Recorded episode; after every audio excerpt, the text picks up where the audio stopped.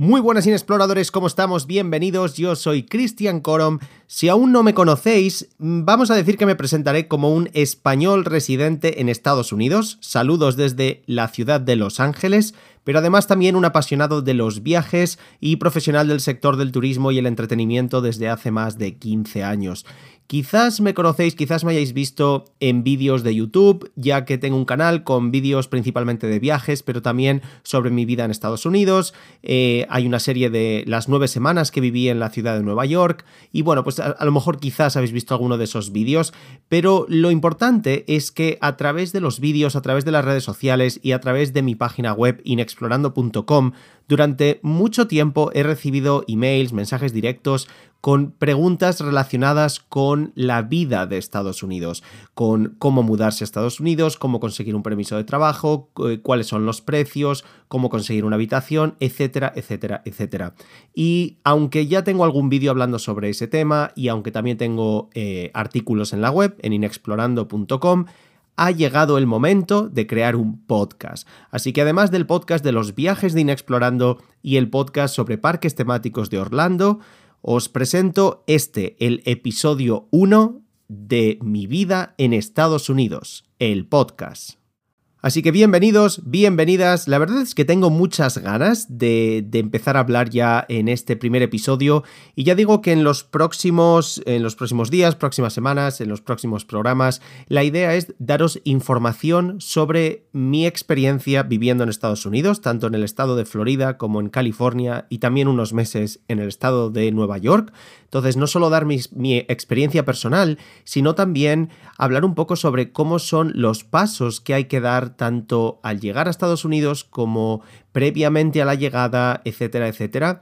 Eh, aunque quizás no estáis pensando en mudaros a Estados Unidos, creo que hay cosas que os pueden resultar curiosas porque os servirán para comparar la vida en vuestro país respecto a Estados Unidos. Muchas veces tenemos a Estados Unidos como en ese pedestal de perfección y Estados Unidos es muy bueno en muchas cosas, pero también tiene mucho que aprender de muchos otros países en otros temas. Y yo creo que aunque no tengáis pensado, pues eso, vivir aquí nunca, eh, os puede llegar a resultar interesante. Voy a hablar pues cómo se consigue el carnet de conducir, cómo se consigue un número de seguridad social, cómo funcionan los bancos, abrir una cuenta, los supermercados, encontrar eh, un apartamento, una habitación, sanidad. Hay muchísimas cosas que son muy diferentes de otros países y que creo que puede resultar interesante porque a mí, para mí fue un reto cuando llegué por primera vez y creo que eh, puede ser una información útil para mucha gente. Así que bienvenidos. Dicho esto, eh, hoy vamos a tener un primer episodio un poquito especial. Y es que hace unos días hubo unas personas que me contactaron a través de Instagram por un mensaje privado haciéndome consultas sobre Estados Unidos y eso poco a poco fue evolucionando en, oye, ¿y qué os parece? si entráis directamente en una llamada al primer episodio del el podcast de mi vida en Estados Unidos y charlamos. Y eso es lo que vamos a hacer. Así que os voy a presentar a los invitados de hoy. Bueno, Eli Agus, bienvenidos al podcast de Mi vida en Estados Unidos. ¿Cómo va todo? ¿Por dónde andáis? Bueno, estamos ahora en cuarentena, en casita, refugiados. Como está lloviendo, pues nada, a gusto en casa. En casa, aquí, aquí en Donosti, en San Sebastián. En San Sebastián, uy, ya me gustaría irme sí. por ahí. Hombre, iba a decir que me iba a ir de tapas, pero igual no es el momento para no, de tapas. No, no, no.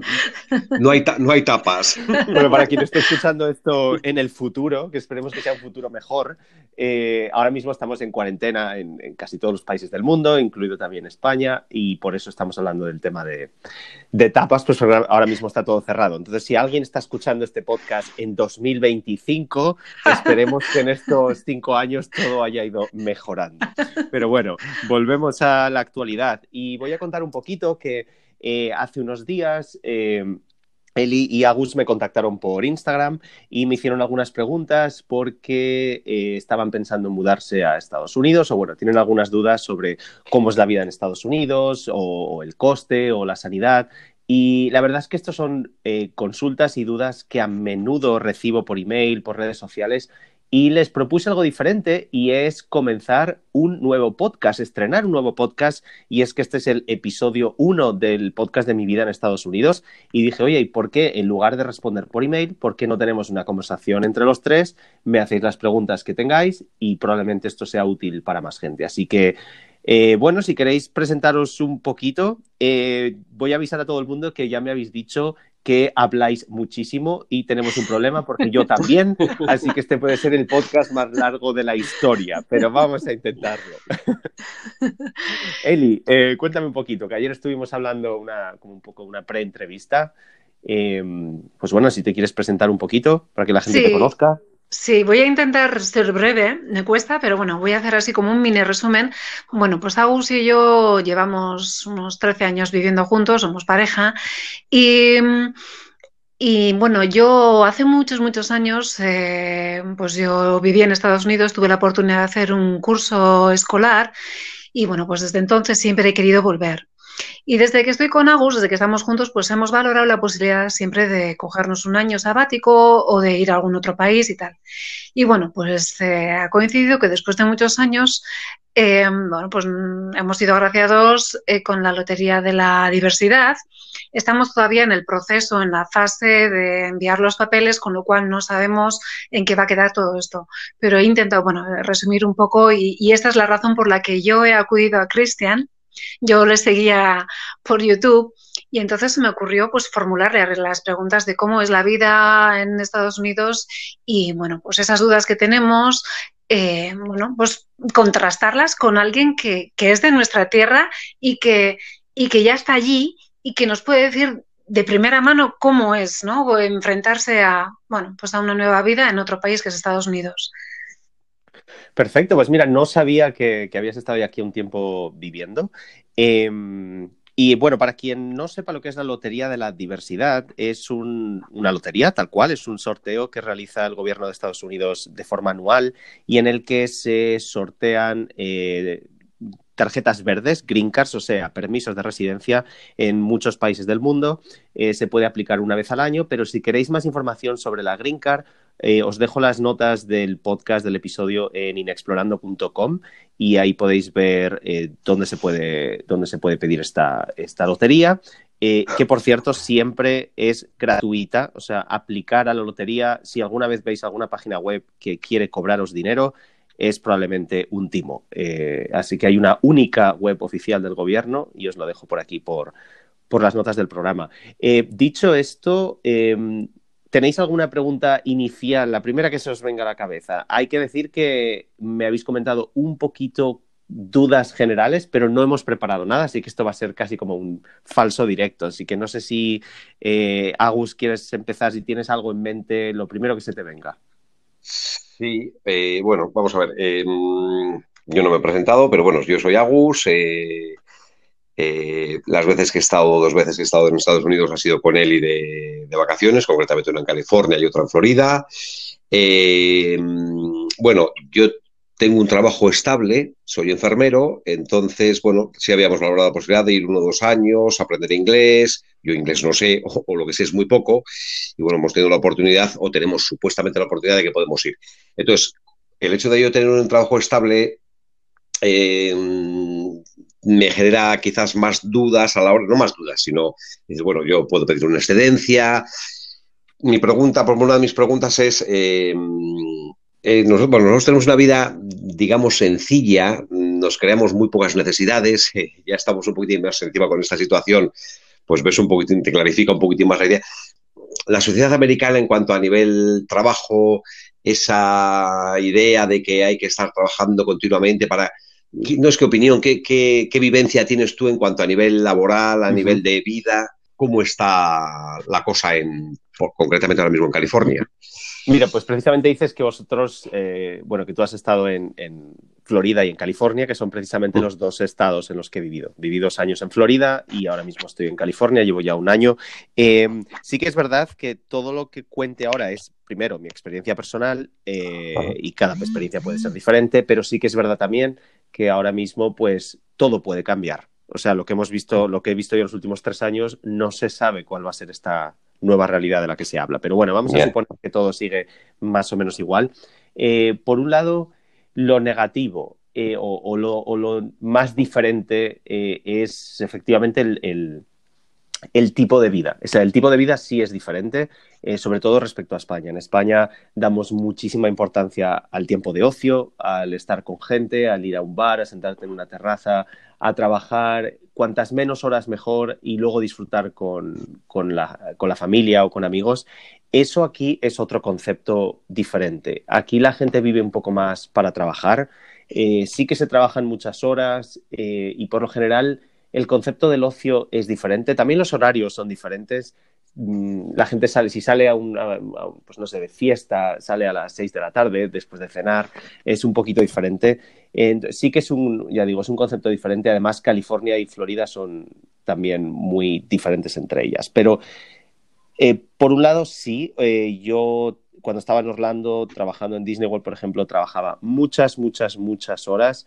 Y aquí en California es una vida un poquito más tranquila, pero también se trabajan más horas y por lo general, pues evidentemente los trabajadores tienen menos derechos aquí que en España, por lo general, en el sentido de eh, vamos a suponer, vamos a, comparar un trabajo de 40 horas a la semana, un trabajo fijo de 40 horas a la semana en España y otro trabajo fijo de 40 horas aquí.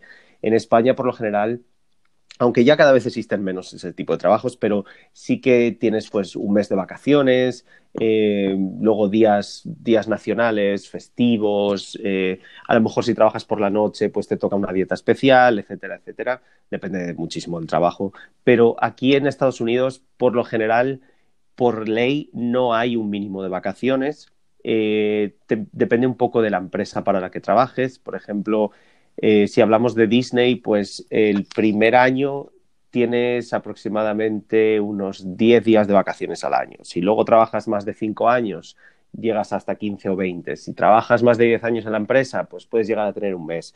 Eso eh, lo elige la empresa, digamos. Cuando se encuentra un trabajo, cuando se busca un trabajo en Estados Unidos, no importa tanto el salario, que también, sino los beneficios del trabajo. Y es eh, lo que se llaman los benefits, que es ¿Te dan seguro de salud o no? ¿Cuánto cuesta el seguro de salud? ¿Cuántos días al año te dan de vacaciones si te las dan? ¿Te dan días libres? ¿Puedes eh, juntarte días de vacaciones con fines de semana? O sea, ese tipo de, beneficios es, una de las cosas que aquí son muy importantes. Eso en, digamos, más negativo. Lo positivo es verdad que sí que hay muchas más oportunidades en muchos sectores. Eh, en España, pues bueno, ya sabemos que precisamente buscar trabajo no es lo más sencillo. Em, depende de, en qué industria trabajes. Yo, por ejemplo, no he solido tener problemas, pero sí que en general es un, es un grave problema en España. En Estados Unidos, trabajo hay. Y cuidado, hablo hasta 2019, lo que digo yo, el año uno antes de la pandemia. Em, no sé cómo, cómo, se quedará a partir de ahora. Hasta ahora sí, o sea, realmente, eh, digamos que ciudades como Los Ángeles son un poco como España en 2006, que muchas empresas tenían incluso que irse a países extranjeros a intentar encontrar gente que quisiera trabajar, porque en España no había gente ya buscando trabajo. Eh, yo me acuerdo de cuando trabajaba en Portaventura, que Portaventura se tuvo que ir a países como Rumanía a intentar hacer castings en Rumanía, porque en España ya no encontraban gente. Eh, pues un poco a veces pasa eso aquí, eh, que sí que cuando entras en webs tipo pues el InfoJobs de Estados Unidos, sí que es medianamente sencillo encontrar trabajo. ¿Qué trabajo? Eso ya es otra cosa, porque aquí eh, depende mucho de las industrias, pero no hay, digamos, eh, jornada parcial o jornada completa. Aquí lo que se llama es full time o part time. Full time significa que por lo general te aseguran unas 32 horas de trabajo a la semana, de ahí para arriba. Eh, cuando eres part-time, en la mayoría de empresas no te aseguran ningún número de horas a la semana. Eh, entonces, pues empresas como Disney, por ejemplo, Disneyland, que casi todos son part-times, a veces puede que estés trabajando 38 horas a la semana como, como tiempo parcial, pero luego puede que la semana que viene trabajes cuatro, que es el mínimo. Eh, entonces, a veces sí que es un poco más complicado planear eh, el futuro, como a lo mejor si tienes un trabajo más estable en España, aquí es quizás más complicado, depende de en qué trabajos, pues planear más de futuro. Pero no quiere decir que no haya otro tipo de trabajos. Yo, por ejemplo, los trabajos que he tenido en California son trabajos en los que estoy de lunes a viernes, 40 horas a la semana, sé cuándo puedo tener vacaciones, tengo un seguro de salud y puedo planear mi año entero y no pasa nada. Eh, en otros sectores, pues también, o sea, em, ya digo, depende mucho del sector y sí que hay muchas oportunidades, pero sí que es verdad que hay que cambiar un poquito el chip de, que la cultura en general es diferente. No sé si he respondido a la pregunta. Sí, Cristian. Perfectamente. Cristian, yo, yo tenía una pregunta porque como, ahí, como que aquí a veces tenemos la sensación que hablando no vamos a entrar en ninguna industria en concreto y vamos a intentar como generalizar, ¿no? Dentro de lo que es un trabajo, un salario medio, ¿no? Como que aún así que la gente eh, tiene mucha presión por meter muchas horas al trabajo para poder pagar facturas, como que aun teniendo un trabajo más o menos estable, con un salario medio, que uno vive con, quizá más presión entre pagar el seguro de vida, o de, seguro de vida, no, perdón, la sanidad, eh, que si las facturas, que si el seguro del coche, que si... Eh, nosotros percibimos aquí, sin saber la realidad de allí, como que la presión sobre las personas en Estados Unidos, sobre los trabajadores, es mayor, ¿no? Eh, como que allí se sobrevive más que se vive, ¿no? No sé si, esa realidad, esa percepción es la que tú tienes. Sí, o sea, sí que es verdad que, eh, esa sensación sí la he tenido yo a veces de que aquí se, se vive más al día en ese sentido, o sea, que se sobrevive un poco más. En España eh, por mucho que nos quejemos y por mucho que las cosas hayan empeorado en, los últimos años o por mucho que haya que, pues evidentemente que hay que mejorar la sanidad y que hay que mejorar muchas partes del sistema, pero aún así España sigue siendo uno de los países con más calidad de vida del mundo, con más, eh, el, país con mayor longevidad del mundo solo después de Japón. Entonces hay que tener en cuenta que salimos de, con, pues, en fin, con las expectativas muy altas porque España es un país en el que mucha gente quiere vivir. Partiendo de esa base, en Estados Unidos lo que pasa es que hay, eh, hay menos clase, yo diría que hay menos clase media que en España. España es un, un país que tiene mucha clase media, a lo mejor no hay tantos ricos, pero tampoco hay tanta pobreza como en otros países. En Estados Unidos es un poco más extremista puedes llegar a hacer mucho dinero y hay muchos negocios y muchas empresas que te pueden permitir eh, hacer mucho, mucho dinero con salarios muy altos y luego hay mucha otra gente que tiene que tener dos o tres trabajos o un trabajo por el día y luego ser conductor de Uber por la noche para poder pagar facturas. Eh, porque no hay tantas, quizás tantas ayudas sociales como, como, puede haber en España. Ya digo, que haya menos que antes, pero sigue habiéndolas. Eh, cosas como, como el paro, por ejemplo, aquí son casi inexistentes. Em, entonces sí que es un poco más, es un tema peliagudo, porque aquí digamos que lo que tienes que tener en cuenta es que tienes siempre que intentar tener un dinero ahí eh, pendiente por si hay imprevistos. Evidentemente en España también, pero aquí en uno de, los, uno de los imprevistos al que yo personalmente tengo siempre más respeto es el tema eh, salud. Porque aquí ponerte malo eh, te puede salir muy caro. Aquí ponerte malo te puede arruinar si no tienes un, buen seguro. Yo, por ejemplo, con mi empresa, yo tengo un seguro en el que pago unos 300 dólares al mes por formar parte de un seguro. O sea, eso no me cubre apenas nada.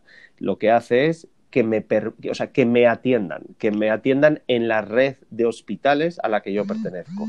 Luego, en función de cuánto pagas al mes, eh, esa, esa, eh, lo que te cubre puede ser mejor o peor. Yo, por ejemplo, si voy al médico de cabecera, en principio me atienden gratis, pero luego si me dan una receta, etcétera, pues eso sí pago, pero no pago tanto. A lo mejor pago 200, 300 dólares por una receta, por ejemplo. Depende de, si depende, depende. Pero bueno, luego si pido una ambulancia, por ejemplo, en mi caso, eh, solo, y pongo entre comillas, solo pagaría unos mil dólares por llamar a la ambulancia. Esos mil dólares los pago yo, de mi cartera.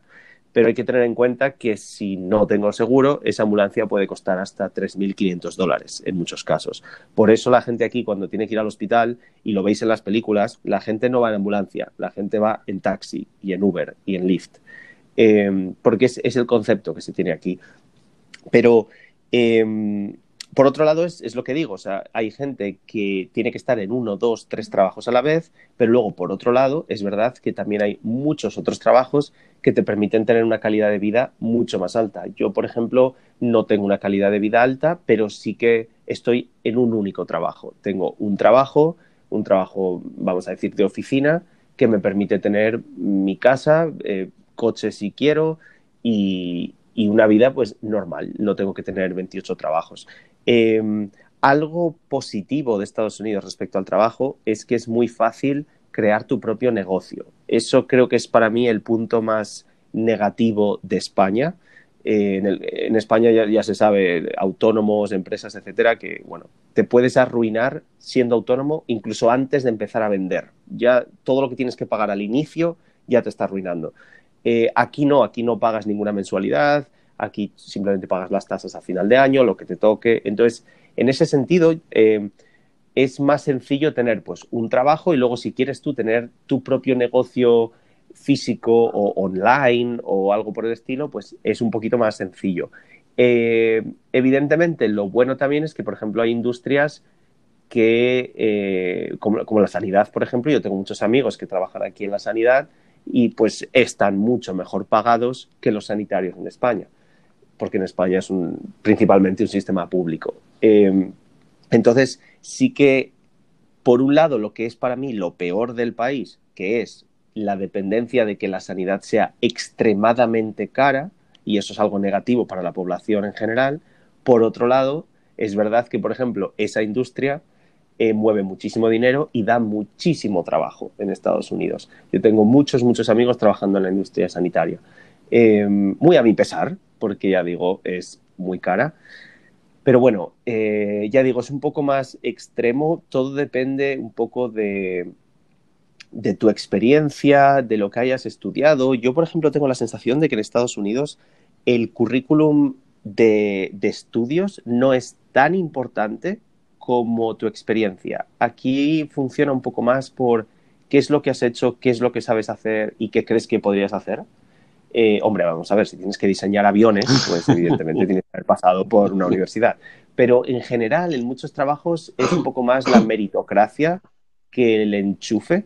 Y también es verdad que es un poquito más sencillo hacer, hacer contactos aquí. España a veces es un poco más eh, jerárquica a, la hora de entrar en, en empresas. Si Cristian, yo quería hacerte una pregunta en relación a la meritocracia, porque yo tengo el recuerdo, claro, yo mi recuerdo es el de un adolescente que vivió un año en un instituto americano, pero sí me quedó un poco la percepción como que ahí se valora altamente que tú tengas una cualidad o que te esfuerces en algo, como que cualquier, mm, sí, no sé si no capacidad extraordinaria, pero quiero decir que si alguien tiene una valía, me da igual la, que sea, esto es altamente recompensado, ¿no? Yo esa sensación no la tengo aquí en España, que valgas lo que valgas, muchas veces en el trabajo da igual si eres mejor o peor, como que no hay ese, esa, ese afán por superación o, no sé, tengo, tengo el recuerdo, ¿no? Que en Estados Unidos cualquier persona que tuviera cualquier capacidad o, que, fuera bueno en cualquier cosa, da igual si era el de, lo que cualquier en cualquier aspecto se le valoraba, se le recompensaba, se, se aplaudía. No sé si tú compartes eso. Sí, o sea, en España es una, es una sociedad un poquito más conformista eh, a la hora del trabajo, eh, es lo que se fomenta en algunas empresas, sobre todo en empresas más, pues, más tradicionales. Aquí eh, quizás es porque hay más competencia, quizás. O sea, sí que es verdad que hay mucho trabajo, pero también la gente siempre busca desarrollarse mucho más. eso también tiene su, su, parte negativa. Aquí, por ejemplo, en Los Ángeles, cada vez que conoces gente, la conversación siempre empieza por, pues yo dirijo tal empresa, pues yo trabajo para tal celebrity, pues yo eh, vengo de la Universidad de Stanford. O sea, es verdad que al principio también pasa en Nueva York. Em, es como que, hola, aquí está mi currículum, incluso cuando te estás tomando un café con alguien. Em, pero por otro lado, es verdad que eso hace que la gente se intente valorar mucho más, intente luchar mucho más y, y no veo tanto a la gente pisándose entre ellos. Yo, por ejemplo, he trabajado en, empresas de España en la que veías claramente como el de al lado lo único que quería es destruirte a ti para subir a esa persona. que no digo que sean todas las empresas así, porque en España he trabajado en otras empresas que eran justo lo contrario. Pero sí que lo he visto más, eh, trabajando con clientes quizás, he visto más esa sensación. Aquí en Estados Unidos, em, digamos que la gente se concentra más en hacerlo bien y, que se note. Mm, da igual lo que está haciendo el de al lado, yo lo voy a hacer mejor. Hay un poco más de competencia en ese sentido. Entonces, eso sí que es verdad que es, más positivo. Em, trabajando en empresas grandes como puede ser Disney, Universal, em, es verdad que se controla mucho, por ejemplo, los sentimientos. Se intenta que por muy cabreado que estés, por muy mal día que tengas, que eso no lo pagues con el compañero de al lado, que no se note, eh, que vivas en esa especie de, burbuja de, armonía y que si estás cabreado cuando llegues a casa lo sueltes en casa. Pero en el trabajo, como te salgas de la línea, eh, van a ir a por ti, no, no se lo piensan. Eh, es verdad que eso es pues, empresas más grandes. Si vamos a hablar de la pizzería del barrio, pues bueno, eso ya es otro cantar. Pero em, en general, grandes empresas, hospitales, etcétera, yo, nunca veo empleados discutiendo entre sí eh, en, el, puesto de trabajo. En España es un poquito más común subir la voz, pero porque también es parte de la cultura, somos más pasionales. Aquí todo es un poco más cortés. Y aquí, y eso para mí a veces es, negativo, o porque a veces pienso, por favor, dale un poco de vida, saca la sangre, que, que, estás dormido. Es un poco como, como cuando piensas en Japón, que todo el mundo está así como, como plano. Em, pero eh, lo que pasa en Estados Unidos es que hay una sociedad extremadamente multicultural, con todo tipo de personas de todo el mundo, entonces quizás es más sencillo encontrar gente parecida a ti. Eso es algo que yo he notado aquí, que puedes encontrar gente con la que te puedas identificar, que a lo mejor está muchos pasos por delante de ti y entonces puedes fijarte y puedes inspirarte en esa persona, o lo contrario, puedes inspirar a otra gente y eso hace que tu valía tenga más, eh, más valor. Bueno, eso, es una redundancia, pero bueno, que, que tengas más valor como, como profesional. Y no sé, la verdad es que eso es algo que yo personalmente sí que valoro aquí, que yo en estos tres años en Estados Unidos me he cambiado, ya no digo de empresa, eh, sino de industria. Me he cambiado de industria hasta en tres ocasiones y a nadie le ha temblado el pulso. Me han dicho, no tienes experiencia en esto, pero lo que has hecho en estas otras empresas durante todos estos años, em, sin duda tiene una valía impresionante para nosotros y lo podemos aplicar. En España quizás cambiar de industria es un poquito más complicado, es un poco más de eh, uy, esto nunca se ha hecho así, mm, no lo vamos a hacer ahora. Aquí sí que es, venga, vamos a lanzarnos.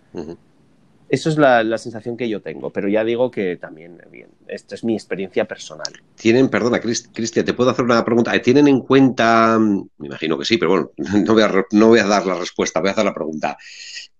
aparte de tu currículum escrito, tu, al final el currículum es muchas veces simplemente papel, eh, tu experiencia laboral fuera del país?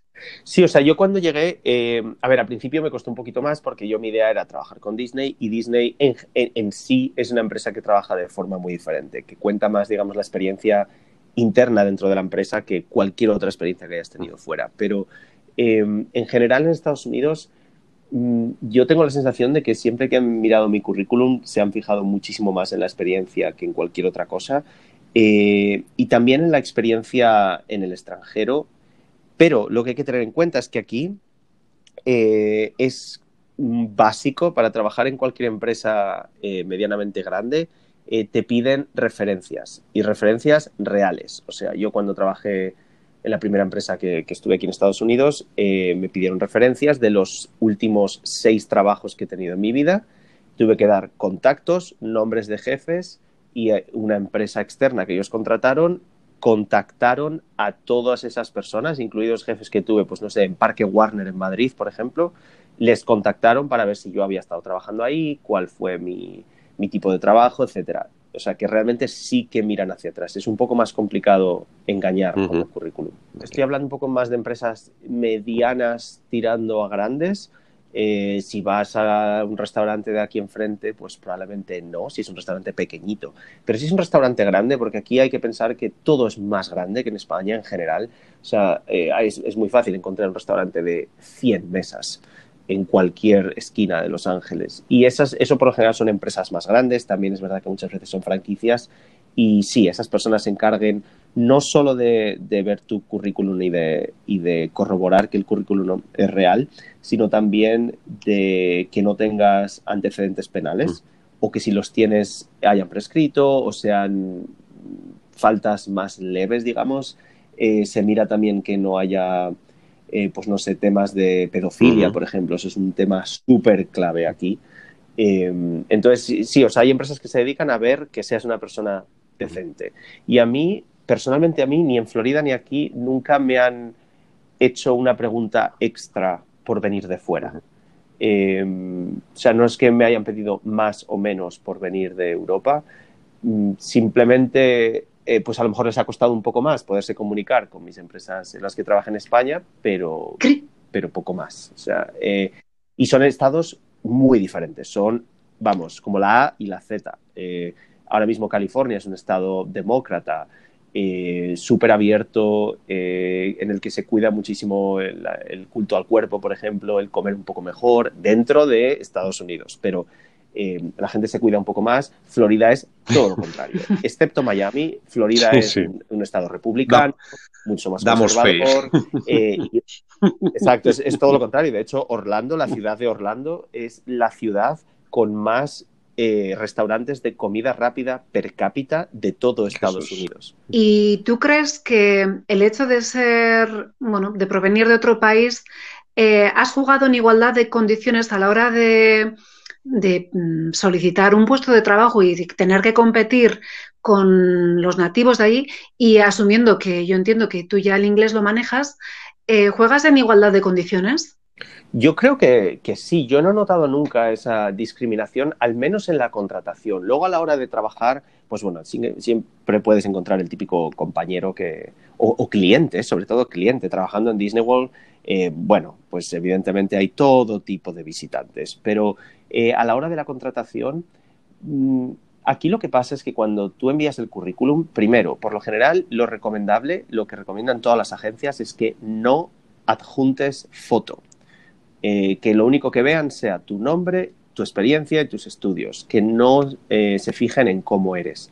Hombre, si vas a, aplicar un puesto de modelo, por ejemplo, pues sí, eso es otra cosa, pero en el currículum en sí, por lo general, recomiendan que nunca envíes fotos y, es verdad, la gente no lo hace. Por otro lado, eh, yo, por ejemplo, en el currículum siempre digo eh, que tengo permiso de trabajo, es lo único que digo, pero no digo mm, necesariamente de dónde soy, etcétera. Quizás en la carta de presentación lo puedo decir, pero no en el currículum. Y por lo general, las empresas que me han ido contratando eh, siempre ha sido, eh, primero se han fijado en mí, en mi trabajo, en mis estudios, en mi experiencia, en mí como persona, etcétera, y ya incluso después de ofrecerme el trabajo, el sueldo, el contrato, las condiciones y todo, después en algún momento me dijeron, eh, necesitamos por favor el documento que eh, corrobore que tienes permiso de trabajo. Ni siquiera te dicen cuál, no te dice si es una green card o es o eres nacional de Estados Unidos y estás presentando tu de conducir o, número de seguridad social.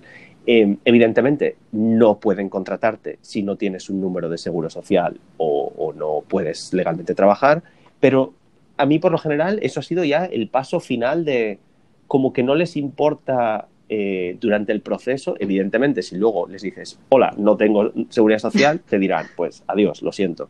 Pero no creo que haya sido algo que ellos han tenido en cuenta en ningún momento, en ninguna entrevista. No lo he valorado.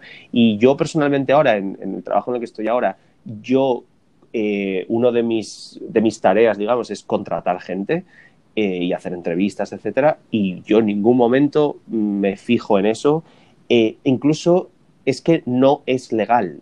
Estados Unidos tiene una política muy, muy, muy concreta respecto a Em, discriminación laboral. O sea, no puedes discriminar ni a un trabajador ni a un cliente eh, por raza, por religión, por origen, por orientación sexual, etcétera, etcétera. Es, eso es clave y es denunciable muy fácilmente. Aquí las denuncias vuelan. Em, entonces, eh, ya no solo por ley, sino que yo no creo que la gente esto lo, tenga en cuenta a la hora de, valorar un trabajador en general.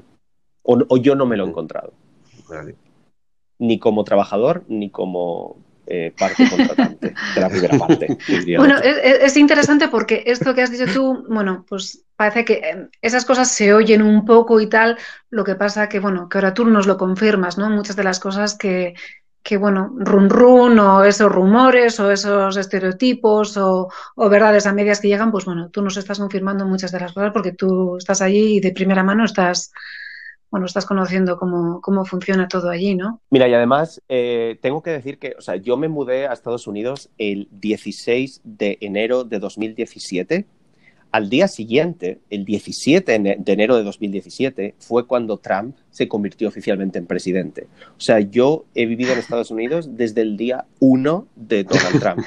eh, y evidentemente eso no es algo, o sea, sin, sin digamos, entrar en política, eh, lo que está clarísimo es que eso sí que tiene una connotación más negativa de cara a la inmigración, eh, etcétera, etcétera. Eh, pero incluso en ese caso, incluso viviendo en un estado como Florida, profundamente republicano y, que adoran a Trump mucha gente, yo no he notado em, discriminación hacia mí en ningún momento. Sí que es verdad que em, es, o sea, sí que España suena a español y eso es algo que aquí para mucha gente es algo, tiene una connotación un poco negativa, eh, pero europeos. O sea, es, y eso es algo curioso que siempre me pasa y es que aquí, por ejemplo, pues esa gente, vamos a llamarla ignorante, eh, que, que, hablan mal de países pues, como México y etcétera, eh, cuando les dices que eres de España, esa gente no tiene muy claro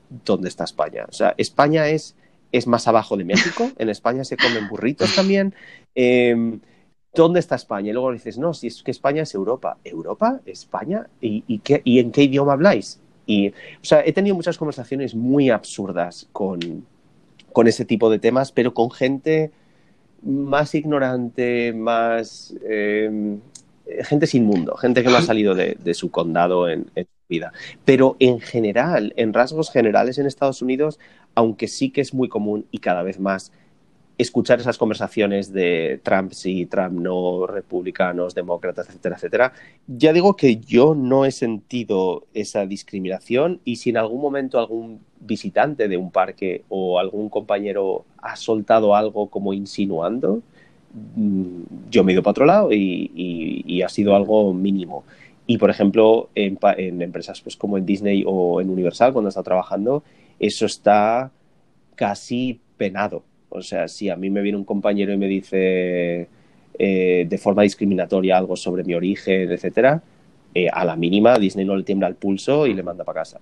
Bueno, pues llevamos ya un buen ratito hablando, pero yo creo que esto está siendo muy útil para mucha gente porque ya digo que, recibo muchas preguntas sobre, sobre este tema de, de, mi vida en Estados Unidos. Así que si os parece, yo creo que vamos a acabar este primer episodio aquí eh, y podemos continuar la, conversación Perfecto. en el segundo episodio está dando, dando lugar a, que salgan, surjan muchas, muchas cuestiones que yo creo que nos preocupan a mucha gente que tenemos esa, esa cosita de irnos para allí, ¿no? Efectivamente, creo que lo mejor es dejar el resto de la conversación para el próximo episodio. Este, el capítulo 1, la verdad es que creo que ha tenido mucha información interesante en esta conversación con esta pareja de, del País Vasco, de España. Espero que os haya resultado útil. Ya sabéis que si queréis ver las notas del programa, si queréis ver enlaces de cosas que he hablado durante este episodio, podéis entrar al enlace directo de este eh, capítulo, que es inexplorando.com barra USA1. ¿Por qué USA? ¿Por qué USA? Pues por Estados Unidos. ¿Por qué 1? Pues porque es el episodio 1. Así de sencillo, si es que tampoco hay que complicarse la vida. Si queréis, ya sabéis, inexplorando.com barra USA 1.